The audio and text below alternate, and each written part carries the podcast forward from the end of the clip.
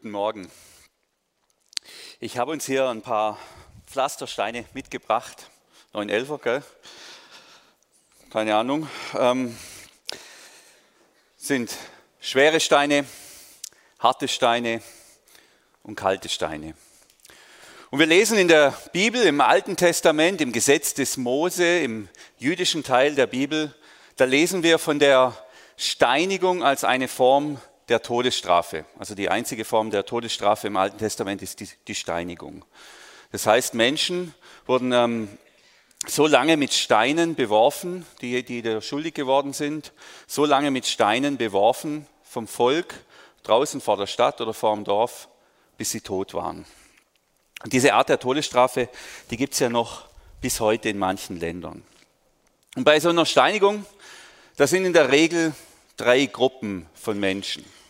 Zunächst mal ist natürlich da die Person, die gesteinigt wird, die mit Steinen so lange beworfen wird, bis sie tot, sein, bis sie tot ist. Und ähm, das ist wohl eine relativ schreckliche Form zu sterben. Die zweite Gruppe, die dabei ist, das sind diejenigen, die die Steine werfen, also die mit den Steinen töten. In der Bibel mussten das zuerst die Zeugen sein, also diejenigen, die diese Tat oder Schandtat desjenigen, der, der gesteinigt wurde, bezeugen mussten und dann später nachher das ganze Volk. Und die dritte Gruppe, die bei so einer Steinigung in der Regel dabei ist, das sind diejenigen, die dabei stehen und zuschauen, aus welchen Motiven auch immer. Und soweit ich weiß, gehören sogar manche von uns zu dieser dritten Gruppe. Es gab eine Zeit lang solche IS-Videos von Steinigung, zumindest eine Person hat mir das erzählt, dass sie das angeschaut hat. Also Menschen, die da aus welchen Motiven auch immer zugeschaut haben oder zuschauen. Im Gesetzbuch des Mose war die Steinigung die vorgesehene Todesstrafe für, für ganz verschiedene Vergehen. Also zunächst mal für Götzendienst, also andere Götter anbeten außer Jahwe, Ehebruch, also Fremdgehen, es war die Todesstrafe für Kinderopfer, wenn man seine Kinder geopfert hat, für irgendwelche Götter, für irgendwelchen Regen oder irgendeine Fruchtbarkeit oder was auch immer. Für Wahrsagerei, also jede Form von Horoskopen und, und sonstigen äh, Hokuspokus. Ähm, sind auch noch ein paar andere Vergehen dabei, aber dann vor allem äh, für Gotteslästerung. Also das war dann der Hauptgrund für die Steinigung. Und wir können nachlesen, so hat Mose festgelegt, Wer des Herrn Namen lästert, also den Namen Gottes lästert, der soll des Todes sterben. Die ganze Gemeinde soll ihn steinigen. Ob Fremdling oder Einheimischer, wer den Namen lästert, soll sterben. So steht es im Gesetz, ein Gesetz, das diesen, die Heiligkeit Gottes schützen soll oder den heiligen Namen Gottes, dass man diesen Namen auch nie im falschen Kontext in den Mund nimmt oder flucht oder sonst irgendwas. Wir kennen es aus dem Vater unser, geheiligt werde dein Name. Dort hat sich das noch erhalten. Jetzt weiß ich, dass das hier äh, ein bisschen ein schwerer Einstieg war in diese Predigt. Wir gehen jetzt nochmal einen Schritt zurück. Letzten Sonntag. Es waren nicht alle da von euch. Letzten Sonntag, Thomas hat gepredigt. Aber wir sind in der Apostelgeschichte, in unserer Predigtserie Prayer Stories. Und die Geschichte, äh, die sich zuträgt, direkt bevor jetzt das kommt, über das ich jetzt predigen werde, das war ein Konflikt in der Gemeinde. Die, die da waren, erinnern sich, die Gemeinde wächst, die Gemeinde gedeiht. Das erleben wir ja auch. Äh, nicht gerade mit solchen Zahlen wie in, der, wie in der Bibel, in der Apostelgeschichte, aber immerhin, es geht vorwärts, geht aufwärts und immer wenn Gemeinde wächst und, und sich entwickelt, gibt es Spannungen. Und das gab es auch damals, Spannungen. Das geht dann schon los, Kapitel 6, Kapitel 15 und so weiter. Ständig sind Spannungen, weil ganz neue Herausforderungen kommen. In der Situation jetzt in dem Fall waren die Apostel, die Leiter der, der frühen Kirche, der ersten Kirche, die, die waren nicht mehr in der Lage, alle Witwen mit Essen adäquat zu versorgen. Also es gab so einen Dienst für die Menschen, die niemand hatten, der sie versorgen konnte. Und das waren in der Regel Witwen, die wurden in der Gemeinde versorgt. Und dann gab es die griechisch sprechenden Witwen und die äh, hebräisch sprechenden und das hat irgendwie nicht so gut funktioniert. Und die Apostel haben gemerkt, wir können das eigentlich nicht mehr länger machen. Unsere Aufgabe ist eine andere. Unsere Aufgabe ist das Gebet und unsere Aufgabe ist es zu lehren, über Jesus zu lehren. Und deshalb müssen wir da Menschen finden, die jetzt da für uns einspringen. Und das sind dann die sogenannten Diakone. Diakon heißt ja Diener auf Griechisch. Äh, und dort heißt es dann, wenn es um die Diakone geht, dann legen die Apostel fest und sagen, okay, was sind die Kriterien? Wer kann diese Aufgabe übernehmen, dass wir entlastet sind? Ähm, und dann sagen sie darum, liebe Brüder, wählt aus eurer Mitte sieben Männer. Sieben Männer müsst ihr auswählen jetzt, das ist Aufgabe der Gemeinde, die einen guten Ruf haben, vom Geist Gottes und vom Weisheit erfüllt sind. Und dann, sie wählten Stephanus, und dann gibt es natürlich noch viele andere, also sechs andere, einen Mann voll lebendigen Glaubens und erfüllt vom Heiligen Geist. Und hier mit diesem Stephanus begegnet uns ein ganz außergewöhnlicher, gewöhnlicher Christ der allerersten Generation. Ähm, Stephanus, der Namenspatron von allen, die irgendwie Stefan heißen oder Stephanie oder sowas. Gibt es jemanden, der Stefan heißt? Stephanie haben wir auch nicht. Okay, auch nicht so schlimm. Also, dieser Stephanus ähm, ist ein Mann hier mit gutem Charakter. Das heißt, er hat einen tadellosen Ruf, dem kann man nichts anhängen, dem kann man nichts nachsagen. Egal, sei es in seiner Firma, am Arbeitsplatz oder in seinem Dorf, in der Nachbarschaft, in seiner Straße, in der er lebt oder im Verein, in dem er sich engagiert, kann eigentlich niemand was Schlechtes über den sagen. Die müssen alle sagen, ob sie wollen, nicht. Das ist ein einwandfreier Mann, das ist ein tadelloser Mann. Der ist fair, der ist ehrlich, der ist gerecht. Also gibt es nichts, äh, ihm kann man nichts anhängen. Tadelloser Ruf. Er ist erfüllt mit dem Geist Gottes. Man spürt offensichtlich bei diesem Stephanus, dass er aus einer anderen Kraft lebt, dass er aus einer göttlichen Kraft lebt, die ihn befähigt zu lieben und zu dienen und zu vergeben. Er hat, ähm, ist von Weisheit erfüllt und Weisheit in der Bibel heißt es nicht ähm, Intelligenz. Also de, äh, natürlich, das, das gibt es manchmal auch in Kombination, Weisheit und Intelligenz. Aber man muss nicht intelligent sein, um weise zu sein. Also man muss nicht äh, einen akademischen Abschluss haben, um weise zu sein. Weisheit in der Bibel ist vielmehr die Fähigkeit, äh, das Leben vor und mit Gott gut zu gestalten. Ähm, und das beginnt damit, mit der Furcht Gottes, so heißt es im Alten Testament, dass man vor Gott Respekt hat und sein Leben nach diesem Gott ausrichtet. Das ist Weisheit. Die, die Fähigkeit, sein Leben vor und mit Gott gut zu gestalten. Und dann hat dieser Stephanus noch einen lebendigen Glauben. Das ist vital bei ihm. Das lebt, das lebt. Das ist nichts Totes, nichts Traditionelles, nichts Übernommenes, sondern er hat einen lebendigen Glauben, ähm, der Stephanus. Und, und, und das spürt ihm jeder auch ab. Also wir haben hier eine Persönlichkeit, könnte man sagen, mit Glauben und Charakter oder Charakter und Glauben. Und ich glaube, uns ist allen klar, zumindest wer, wer sich ein bisschen mit Gemeinde auskennt oder wer schon länger hier mit uns unterwegs ist, der weiß, wenn so jemand in eine Gemeinde kommt, dann ist der innerhalb von Minuten in Verantwortung. So schnell kann man gar nicht schauen. Da hat man schon ein Team an der Backe oder einen Bereich zu leiten oder ist Gemeindeleiter oder sonst irgendwas. Und kann man jetzt sagen, was ist denn das für eine Gemeinde? Sofort immer gleich, es war damals schon so. Es war damals schon so. Gell? Äh, und es geht nicht lang, ähm, da kommt er in Verantwortung. Bei uns wäre er vielleicht bei den Rangern heute, bei Volle Kanne oder sonst irgendwas. Er wird jetzt hier ähm, zum Diakon bestimmt. Also er ist jetzt äh, zuständig für die Essensausgabe an die, an die Bedürftigen, an die, an die Witwen, die, die niemand haben, der sich um sie kümmert. Also so läuft es halt. Solche Menschen mit Charakter und Glauben, ich glaube, das sind auch diejenigen, wo Jesus sagt, die sind das Salz der Erde. Und das sind auch diejenigen, die eine Gemeinde tragen, Frauen oder Männer. Solche, und die sind nie arbeitslos. Und so geht es dem Stephanus hier auch. Und Gott segnet diesen Stephanus auch auf außergewöhnliche Art und Weise. Wir können dann lesen, in der Kraft, die Gott ihm schenkte, vollbrachte Stephanus große und staunenerregende Wunder.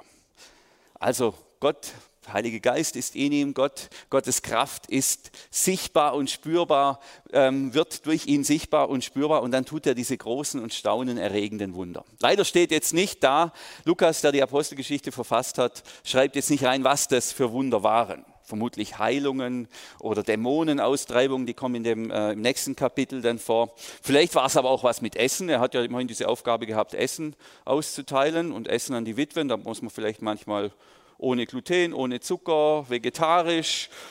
Vielleicht hat der irgendwie dann, war immer das Richtige auf dem Teller. Kann ja auch sein. Ich weiß es nicht. Also jedenfalls, Gott wirkt durch ihn und er äh, tut da Wunder. Aber ähm, es geht dann nicht lange, es geht überhaupt nicht lange und der Stephanus ist auch nicht nur sozusagen intern in der Gemeinde unterwegs, sondern der, der lebt auch öffentlich und redet über seinen Glauben. Ähm, dann gibt es Stress und wir lesen weiter. Da traten Leute aus verschiedenen jüdischen Gemeinden gegen ihn auf und verwickelten ihn in ein Streitgespräch.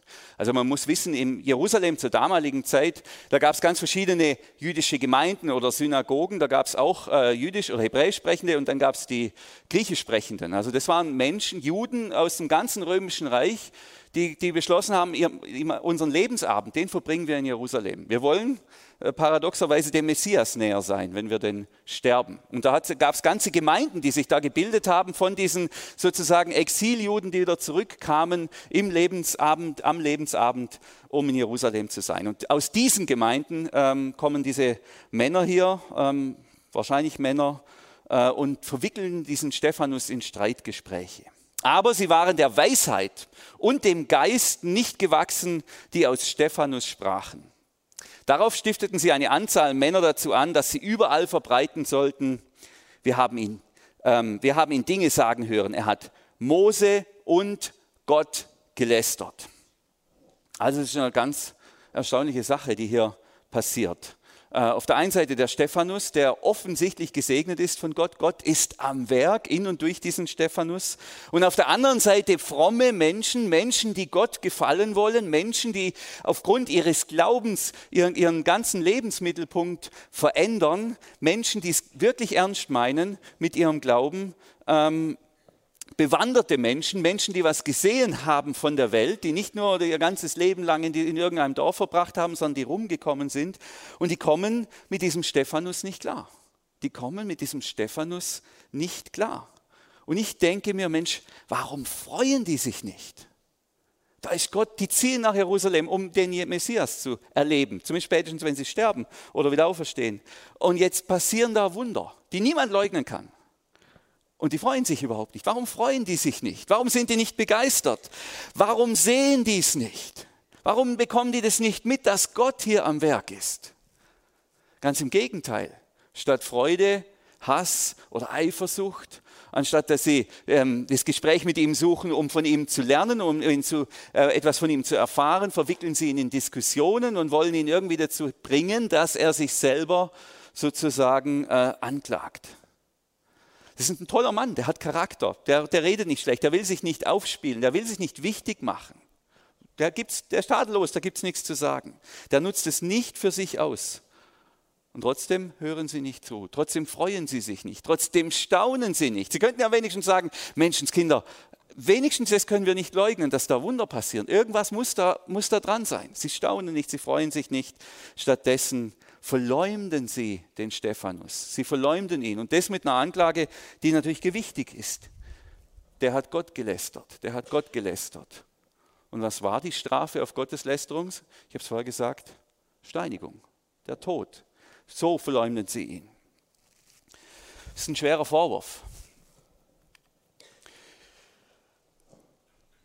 Und ich weiß nicht so genau, ähm, warum das passiert. Ähm, aber ich kann mir vorstellen, wenn ähm, Christen sozusagen die Schwelle der Harmlosigkeit überschreiten und wenn dann Wunder passieren und wenn sie zu ihrem Glauben stehen, ohne dass sie jetzt irgendwie charakterlich schwierig oder anstrengend sind oder sonst irgendwas, dann gibt es Ärger, dann regt und bewegt sich was auch in der unsichtbaren Welt.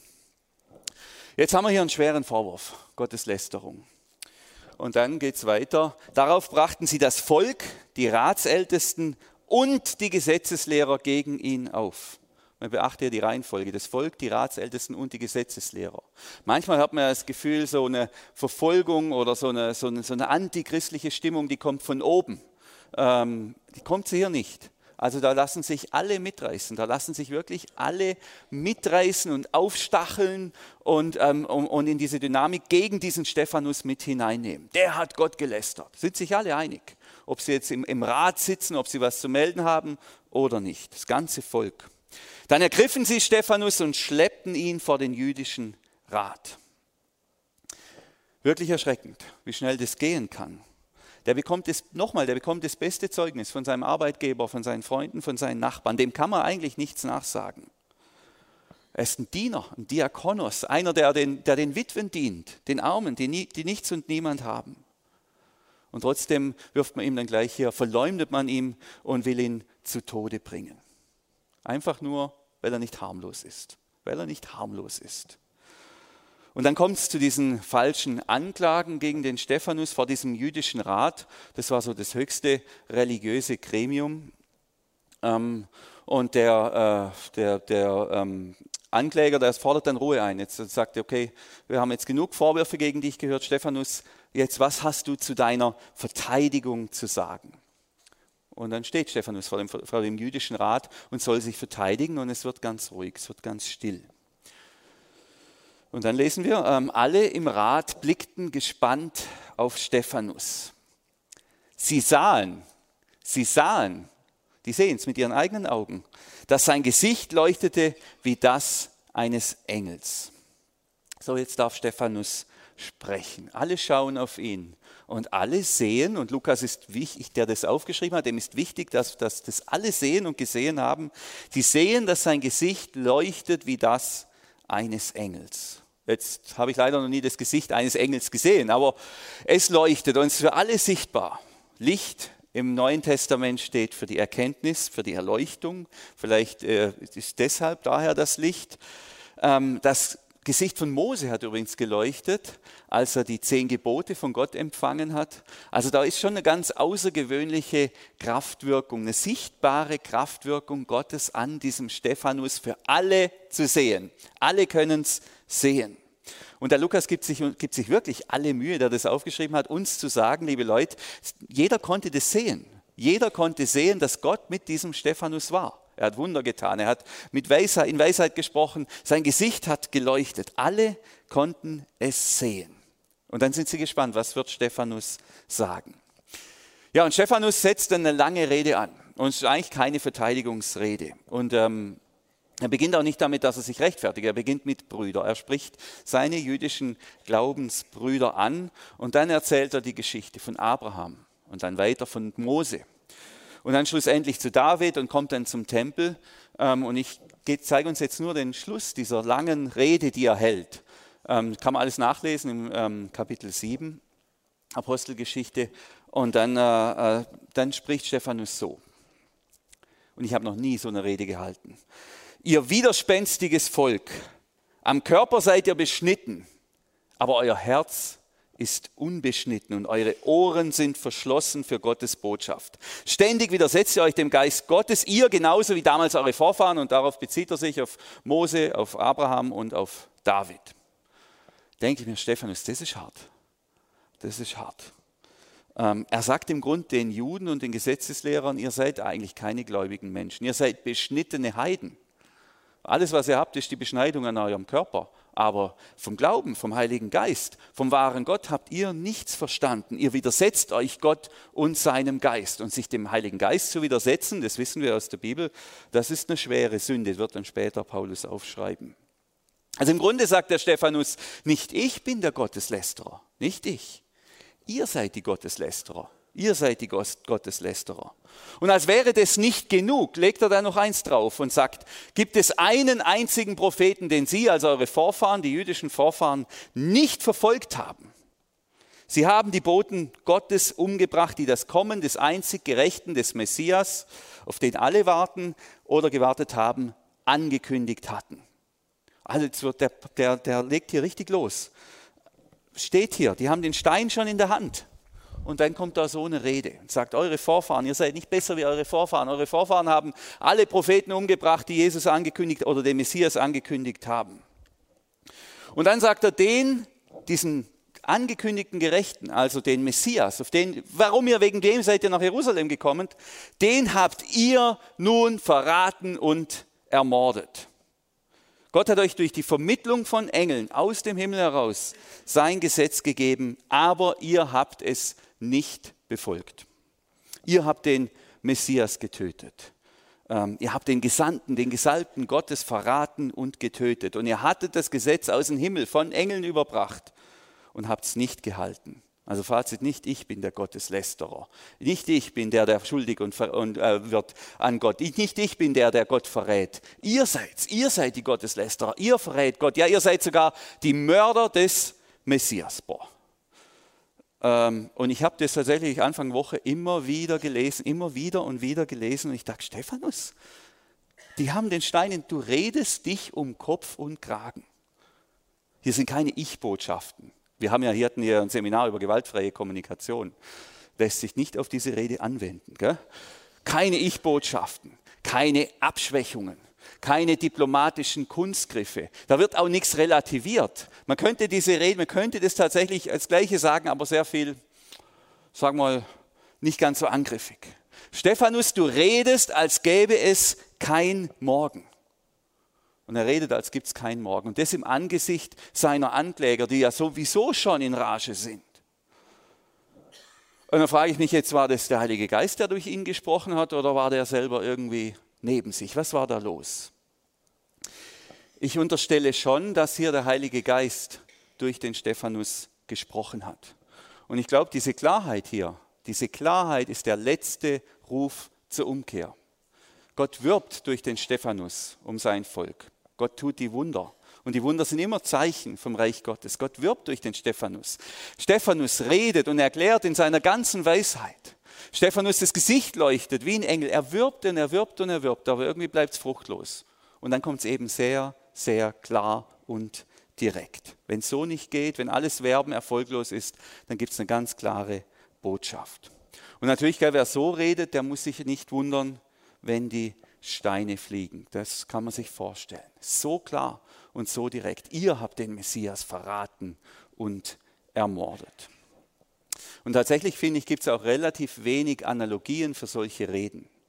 Ähm, also solche Reden hört man nicht allzu oft. Vor allem und noch viel weniger von solchen Menschen, von solchen Menschen mit Charakter. Mir ist schon klar, dass es viele Menschen gibt, die so reden aber die bringen in der Regel nicht das Leben mit, das man dazu braucht. Die haben nicht den Charakter wie Stephanus, sondern die reden immer so gegen alle. Und dann hat es keine Kraft. Aber wenn jemand wie der Stephanus, der ein Diener ist, der Witwen, wenn jemand, der einen tadellosen Ruf hat, so redet, dann hat es nochmal eine ganz andere Dynamik. Ähm, eine Rede ist mir eingefallen, 1979, da war ich ein Jahr alt, habe ich natürlich nicht gehört, die habe ich erst im Nachhinein gelesen. Ähm, das ist Mutter Teresa in Oslo bei der Übergabe des Friedensnobelpreises. Vielleicht äh, weiß es der ein oder andere, hat ja ein paar ältere Semester hier auch. Und da bekommt Mutter Teresa die Chance, vor der ganzen Welt zu reden. Und wenn man so einen Friedensnobelpreis kriegt, dann kann man ja im Grunde sagen, was man will, aber man muss ja auch nicht alles sagen. Und dann sagt die, vor der ganzen Weltöffentlichkeit haut die da sowas raus. Äh, ich habe eine Überzeugung, die ich Ihnen mitteilen möchte. Der größte Zerstörer des Friedens ist heute der Schrei des unschuldigen, ungeborenen Kindes. Wenn eine Mutter ihr eigenes Kind in ihrem eigenen Schoß ermorden kann, was für ein schlimmeres Verbrechen gibt es dann noch, als wenn wir uns gegenseitig umbringen? Und wir sagen nichts, wir sind stumm. Für mich sind die Nationen, die Abtreibung legalisiert haben, die ärmsten Länder. Sie fürchten die Kleinen, sie fürchten das ungeborene Leben. Haut die raus bei der Übergabe des Friedensnobelpreis. Gerade mal, und das erinnert mich jetzt sehr an Stephanus, jetzt mal abgesehen hier vom Inhalt, die Klarheit, die Klarheit ihrer Überzeugung und das so zu sagen. Jetzt äh, natürlich, wenn ich sowas lese, gell, ich bin ein Harmoniemensch. Wer mich kennt, der weiß das. Mich kann man ein bisschen erpressen, indem er, äh, indem er mir einen Streit androht zum Beispiel. Ja, das mag ich nicht so sehr. Es wird besser. Ich werde immer angriffslustiger, aber ähm, sage mal so, die, die, es, ist, es, liegt eigentlich nicht in meiner Natur, so unbedingt zu streiten. Ähm, und versuche dann immer Lösungen zu finden, dass alle glücklich und zufrieden sind. Vielleicht habe ich mich deshalb auch so lange als Pastor hier gehalten, kann ja auch sein. Also, du hast recht und ich habe meine Ruhe. Das ist so ein bisschen meine Grundhaltung. Ich arbeite an mir. Aber ich bin schon ein Harmoniemensch und dazu kommt auch noch, da habe ich mich immer wieder dabei, äh, ähm, wie ich so beliebt sein möchte und bekannt sein, aber vor allem auch beliebt sein möchte. Alle sollen mich toll finden. Also das ist eine ganz eklige Kombination. Harmoniesucht und Ehrsucht. Und das in einer Person vereint. Hier steht sie vor euch. Ähm, schon klar, ich, wie gesagt, ich arbeite an mir. Aber wir sehen hier bei Stephanus, äh, ähm, da, geht, der, der, der lässt da alles hinter sich liegen. Und das war für mich eine echte Herausforderung, auch diese Rede hier zu meditieren und auszuhalten. Und ich weiß, und ich weiß es, es gibt Momente, da ist Klarheit gefordert. Und das war so ein Moment beim Stephanus, offensichtlich. Es geht nicht darum, überall und jedem immer zu sagen, was man denkt und was man für Überzeugung hat. Gar nicht, das ist nicht meine Meinung. Aber es gibt diese Momente. Es gibt diese Momente. Da bin ich mit Jesus unterwegs und da weiß ich so, jetzt ist dran, das Maul aufzumachen. Ungeachtet dessen, ob es jetzt Stress gibt oder nicht. Ungeachtet dessen, ob man mich jetzt lieb hat dafür, ob man mich toll findet oder nicht. Da geht es jetzt einzig und allein darum, klar zu sein ungeachtet aller Konsequenzen. Und nochmal, wenn das, wenn das Menschen tun mit so einem Charakter wie der Stephanus, nicht Leute, die sowieso immer alles raushauen, dann hat das eine enorme Kraft. Dann hat das eine enorme Kraft. Aber für alle, die mir vielleicht ein bisschen seelenverwandt sind, die auch zu den Harmoniemenschen gehören oder die auch gerne beliebt sind, äh, uns will ich das sagen und ich sage es ein bisschen überspitzt. Wenn das höchste Ziel, wenn das höchste Ziel in deinem Leben ist, ähm, beliebt zu sein, dann solltest du nicht Jesus nachfolgen, sondern Eisverkäufer werden. Dann kommst du diesem Ziel schneller näher. Und ich denke, das Gleiche gilt, wenn das höchste Ziel in deinem Leben ist, keinen Streit zu haben und allen Konflikten aus Weg zu gehen und immer nur die eigene Ruhe zu haben, dann solltest du auch nicht Jesus nachfolgen, sondern auch Eisverkäufer werden, wäre es nicht Besseres eingefallen. Ja. Also nochmal, es geht nicht darum, ständig allen alle möglichen Wahrheiten um die Ohren zu schlagen, aber wenn der Moment gekommen ist, wenn es Gott von mir verlangt, wenn es dran ist, zu meinen Überzeugungen zu sehen, dann will ich es tun, ungeachtet aller Konsequenzen ungeachtet aller Konsequenzen. Und so habe ich für mich auch ein Gebet formuliert. Und die Ute hat mir noch geholfen, das auch noch korrekt zu machen. Ähm, lieber Vater, gib mir den Mut und die Kraft, damit ich, wenn es drauf ankommt, nicht immer, sondern wenn es drauf ankommt, ungeachtet der Konsequenzen, klar und unmissverständlich zu meinen Überzeugungen stehen kann. Gib mir deinen Geist. So, das war für mich das erste Stephanus-Gebet jetzt aus dieser Predigt weil es mich das so herausgefordert hat. Und dann geht es ja weiter. Jetzt hat ja Stephanus da seine, seinen Teil gesagt und ähm, dann gibt es richtig Stress. Bei diesen Worten gerieten die Mitglieder des jüdischen Rates über Stephanus in solche Wut, dass sie mit den Zähnen knirschten. Ähm, hier haben wir es, sorry. Die knirschen vor Wut mit den Zähnen. Habe ich noch nie erlebt. Außer bei mir selber, dass ich, sagen wir zumindest, mich so aufgeregt habe, dass ich eine Kieferverspannung gespürt habe oder dass ich so richtig geknirscht habe, habe ich jetzt auch noch nie bei jemand anders erlebt. Also dieser Ausdruck hier steht für die höchstmögliche Wut, die höchstmögliche Form der Raserei, die man sich überhaupt nur vorstellen kann. Also die toben, die schreien, das ist die totale Empörung. Ein Riesentumult um Stephanus. Und es ist jetzt für Stephanus eigentlich keine Überraschung, dass die so reagieren. Es ist überhaupt keine Überraschung bei dem, was er da jetzt gesagt hat. Also ein Riesentumult, Geschrei, Wut, Wut, die blanke Wut und der Hass und der Zorn und alles richtet sich auf diesen Stephanus und gegen den Stephanus. Muss man sich mal vorstellen, der steht da und um ihn herum tobt alles. Und die sind wütend, die sind richtig wütend auf ihn, so dass sowieso nur noch das Reptiliengehirn halbwegs funktioniert und alles andere schon lang abgeschalten ist. Völlig durch, völlig durch. Und dann können wir lesen, Stephanus aber blickte zum Himmel empor. Erinnert euch an die Predigt letzten Sonntag, Aufblick zu Gott. Vom Heiligen Geist erfüllt. Er sah Gott im Glanz seiner Herrlichkeit und Jesus an seiner rechten Seite und rief, ich sehe den Himmel offen und den Menschensohn an der rechten Seite Gottes stehen. Nur mal das Bild, gell? die wütende Menge, die, die, die haben die Steine jetzt richtig in der Hand. Und die, die toben vor Wut und vor Zorn. Und in der Mitte, in aller Ruhe, steht dieser Stephanus.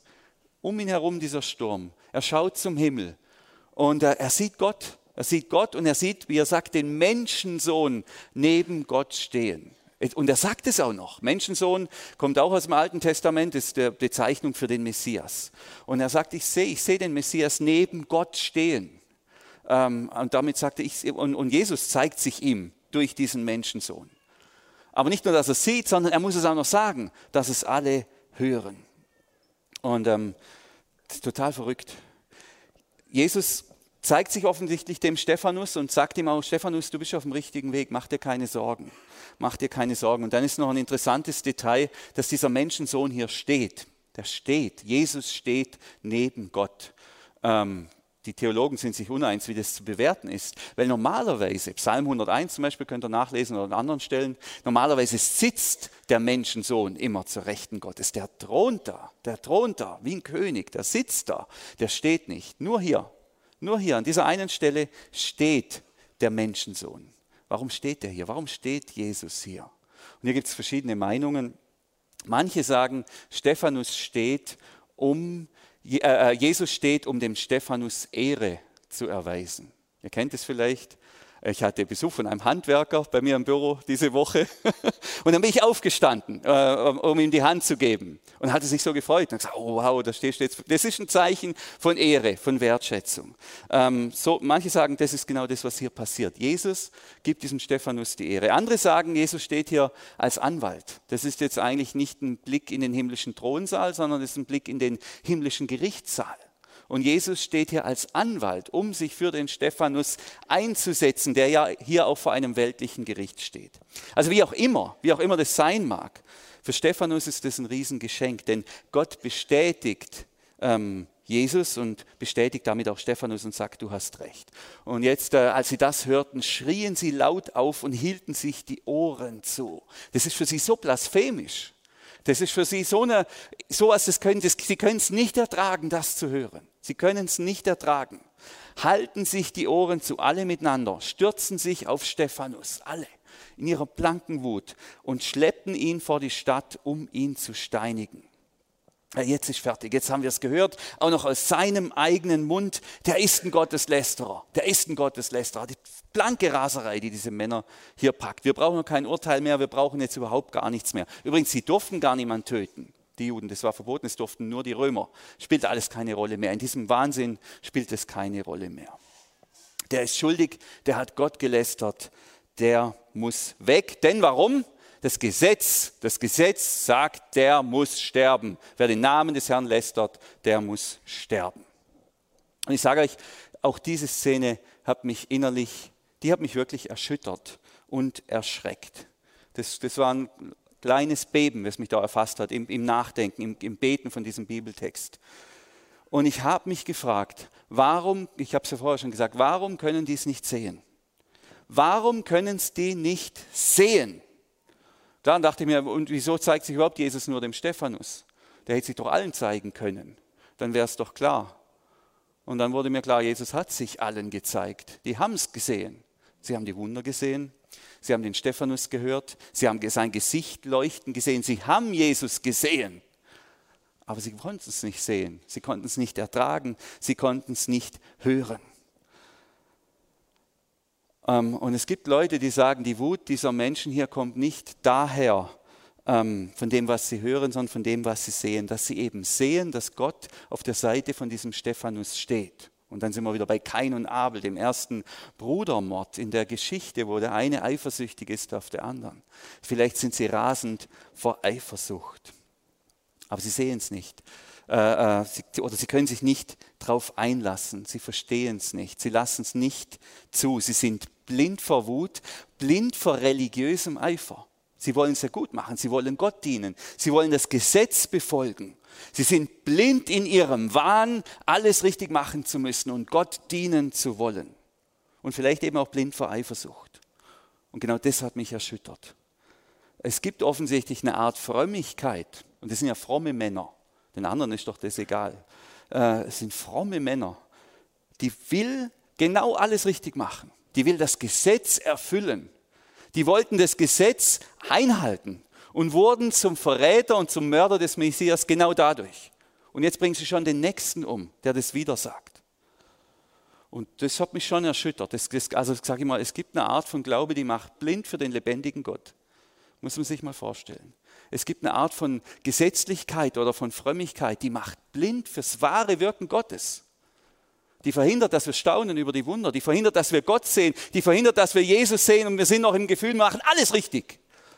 Das hat mich erschrocken und ich dachte, wo habe ich in meinem blinden Eifer möglicherweise Gott übersehen oder Gottes Wirken um mich herum und Gottes Nähe bei Menschen, die ich halt denke, die sind sowieso nichts oder falsch.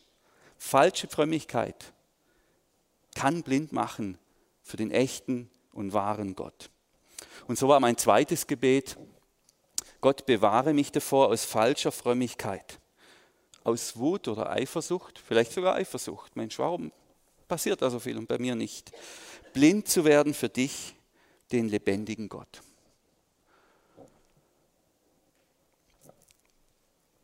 Das ist mein Gebet. Das möchte ich nicht. Ich möchte staunen, wenn Gott im Werk ist. Und auch wenn er da im Werk ist, wo ich es nicht sehen, wo es nicht in mein Weltbild passt, wo es nicht in meine Form von Frömmigkeit passt. Und ich möchte mich freuen, wenn Gutes passiert und wenn Gott im Werk ist. Und möchte es nicht einfach aufgrund von meiner eigenen Prägung oder Vorstellung dann ähm, negieren oder schlecht machen. Eingangs habe ich gesagt, es gibt drei äh, Gruppen bei so einer Steinigung. Der, diejenige, der gesteinigt wird hier, der Stephanus. Diejenigen, die steinigen, das sind die Zeugen in dem Fall, die Männer, die die Steine werfen. Und dann gibt es noch diejenigen, die zuschauen, die nicht eingreifen und doch Teil dieser Veranstaltung sind. Ähm, und hier haben wir einen.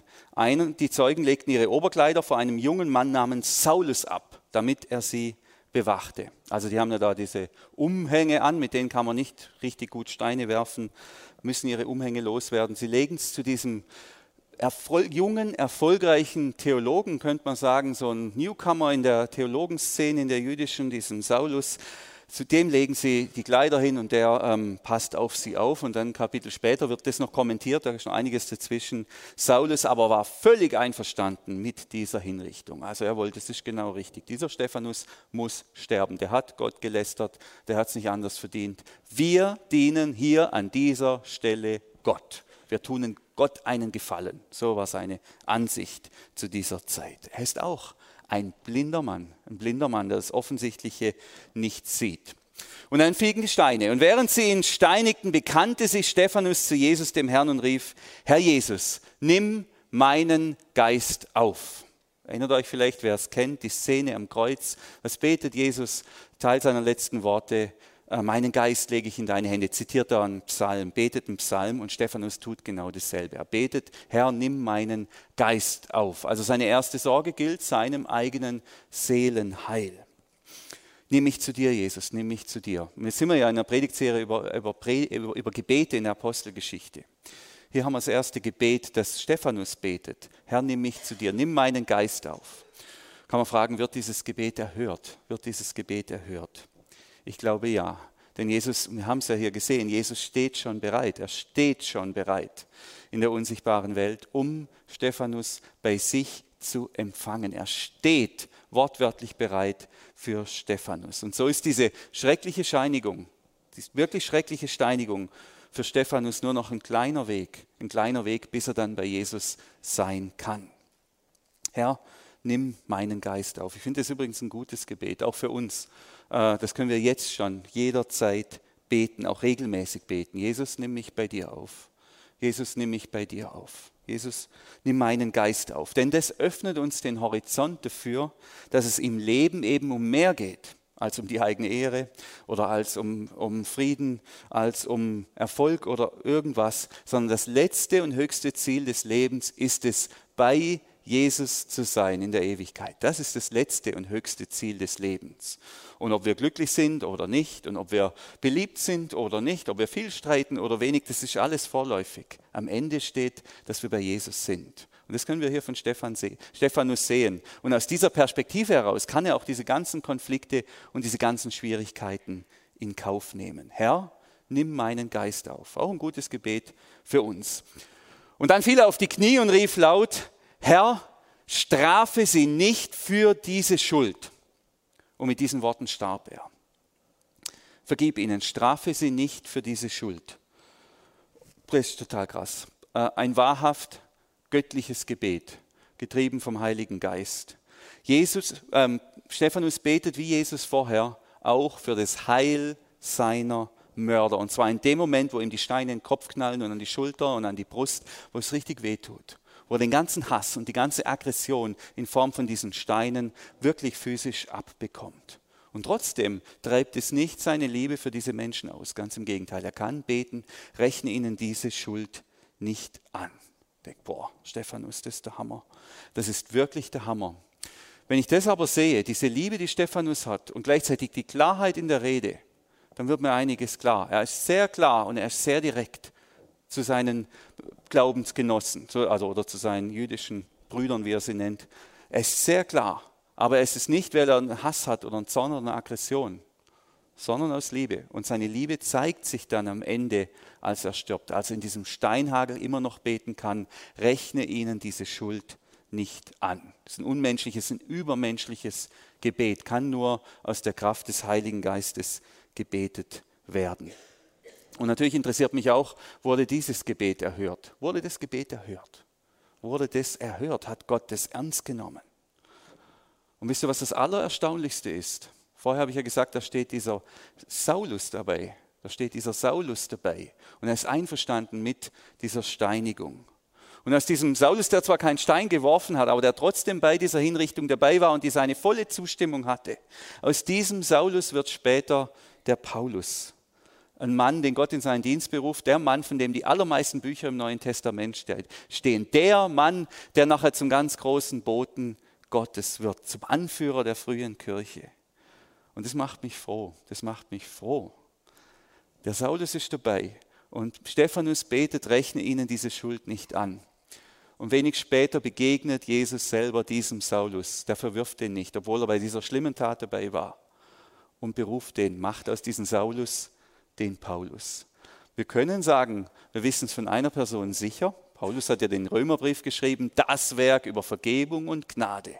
Wir von einer Person wissen wir sicher, Gott hat dieses Gebet erhört. Finde ich unglaublich und sehr, sehr trostvoll und ermutigend. Egal wie tief ein Mensch singt und wie, wie tief er sich auch verrennt in seiner Blindheit und in seinem Eifer und in seinem Fanatismus.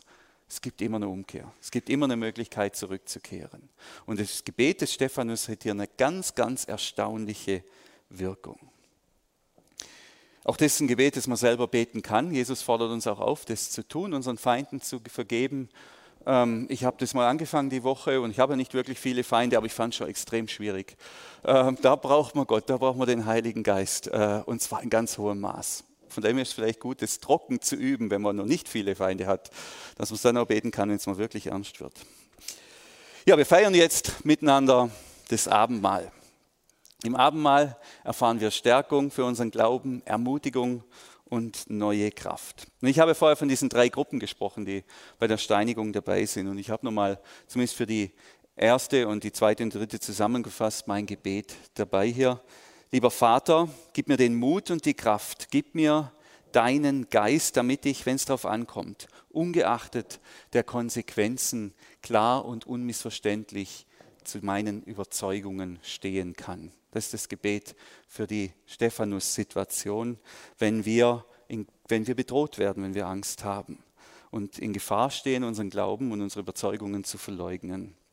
Und für die Gruppe 2 und 3, diejenigen, die dabei stehen und die die Steine werfen, ist das Gebet, Gott bewahre mich davor, aus falscher Frömmigkeit, aus Wut oder Eifersucht blind für dich, den lebendigen Gott zu werden. Amen.